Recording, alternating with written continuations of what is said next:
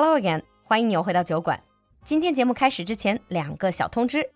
第一是酒馆又要做直播了，下周一，也就是三月二十三日晚上八点，就在喜马拉雅，我和安澜带大家一起云旅行，聊聊五花八门的旅行词汇和我们私房的旅行故事。别忘了锁定时间，我们不见不散。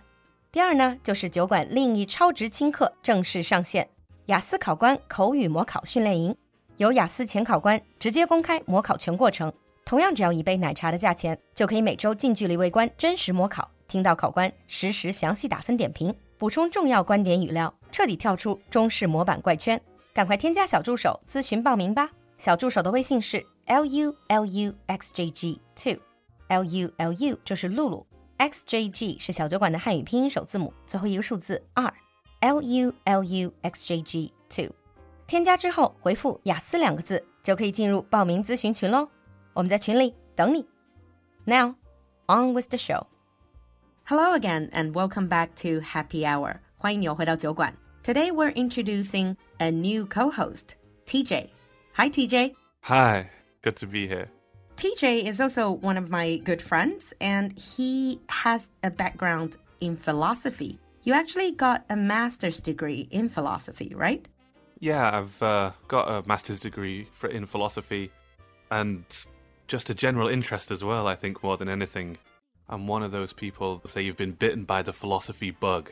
that means you just can't rid of it and you're mm. constantly reading. So I'd say philosophy is a big part of my life. You know, I always have a lot of admiration for people who study or who's interested in philosophy because philosophy to me it's so profound. To me, it sounds a tiny bit boring, if you don't mind me saying. Uh, not at all. I don't think it's as boring as people think it is, but maybe that's because I like it. But for me, it's very simple. I like it, I find it interesting, so I do it. It's a simple equation, and I do think it's important. So, a famous philosopher once said, The unexamined life is not worth living. And Ah. most philosophers agree. Yeah, I've actually heard of that quote before. TJ, you're going to introduce to us the fun of philosophy, which I think philosophy, even though I find it a bit tough going, but it is the basis of civilizations, essentially. People, it shapes people's way of uh, perception of thinking about things. Would you say that? Definitely. Uh, philosophy is those foundational ideas about what is real or not real, what is right, what is wrong, what is beautiful, and what is mm. not beautiful. And those are the very core ideas for anybody, really, that direct your actions every day. Mm. I'm quite curious. So, if you're talking about Europeans, or let's talk about English speakers, is there one philosopher that everyone has at least heard about? I think the key philosopher for the whole Western world, really, Hmm. is Socrates. He's the father of Western thought, and he's the person that when you go to university and you study philosophy, your first day, first class is Socrates. That's where it all begins, and he's the real Socrates. core. Hmm. Yeah. Sugaladi. You just said that Socrates is seen as the father of Western philosophy, which reminds me that usually when we think about Chinese philosophy, we think of Confucius. We also say that Confucius basically shaped the way that Chinese culture is, the Chinese how the way that Chinese people think. 孔子. Would you say there are some similarities between Confucius and Socrates? I mean, yes, there are similarities. There are also differences too. Of course, they're not exactly the same person, mm. but we're talking around the same time. So, Socrates is born, if you take the most popular dates for their birth and death, then Socrates is born about nine years after Confucius dies. So, very ah. similar times. And they're both very interested in what is the good life? How can we be good people? So, mm. ethics is what we call that question in English. We call mm. that ethical thought. 伦理. Right. And they also both set the tone for the future of philosophy. Mm. Confucius in the East and Socrates in the West. Still, the methods that we use and a lot of the foundational assumptions, the very most basic thoughts we have come hmm. from Socrates. I have a question since Socrates is so well known in the West. Do school children do they have to learn at least something about Socrates in like middle school or high school? Yeah, I'm not sure what the curriculum is right now, mm. but he's one of those people that's just really hard to avoid. Mm. That he's in movies, people make jokes about him, mm. even popular movies will mention him in the same way that Confucius is completely inside Chinese culture, Socrates is inside Western culture. Mm, I remember being in school and we had to memorize all these so Confucius said this, Confucius said that. But this is, even though I don't really know a lot about philosophy or philosophers, but this is something I think I've read about.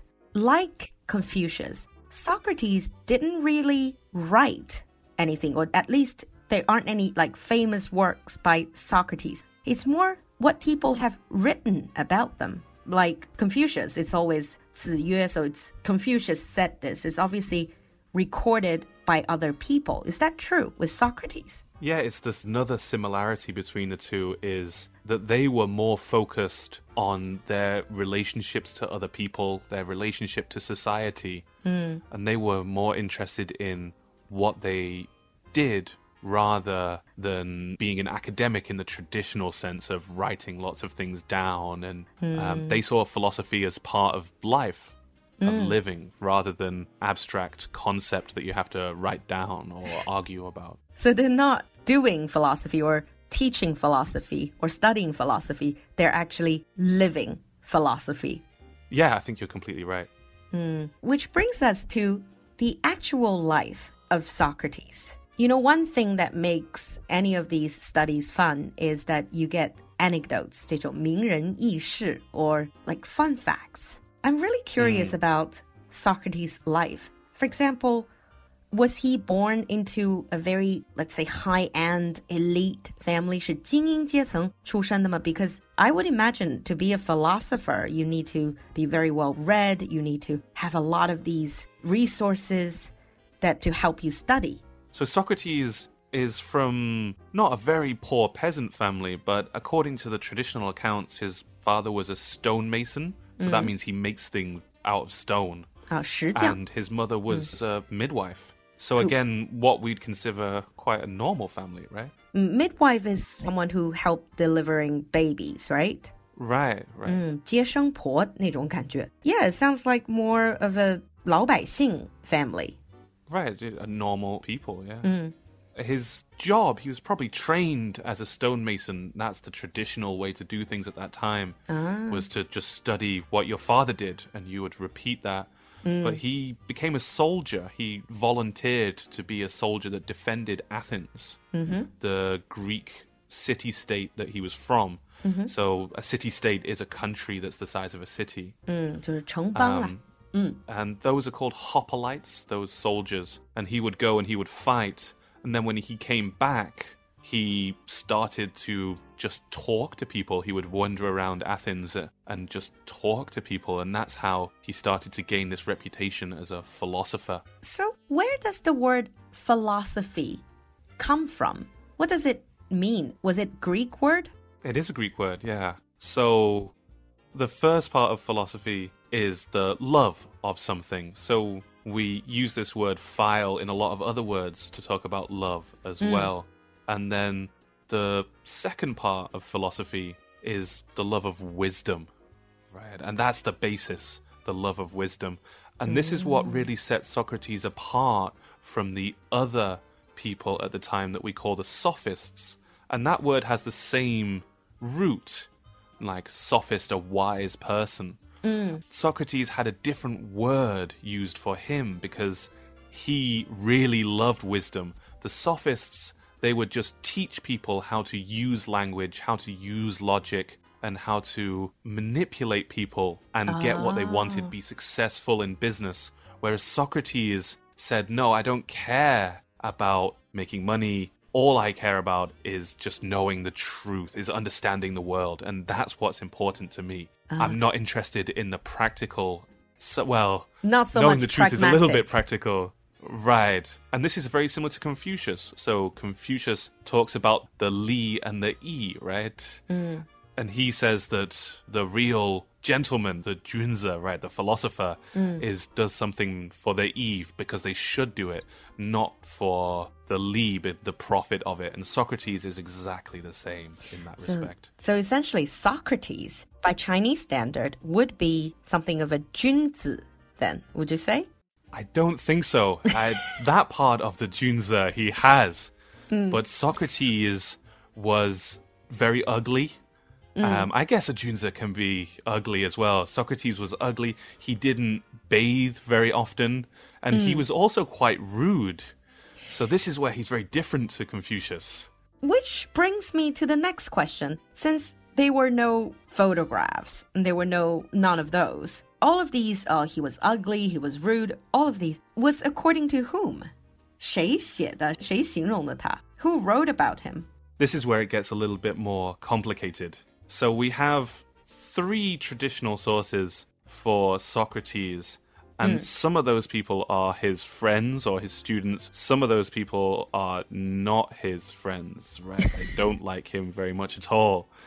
Mm. So it's hard to know, right? We don't know him. We can only listen to the gossip. Essentially, So tell us about these gossips.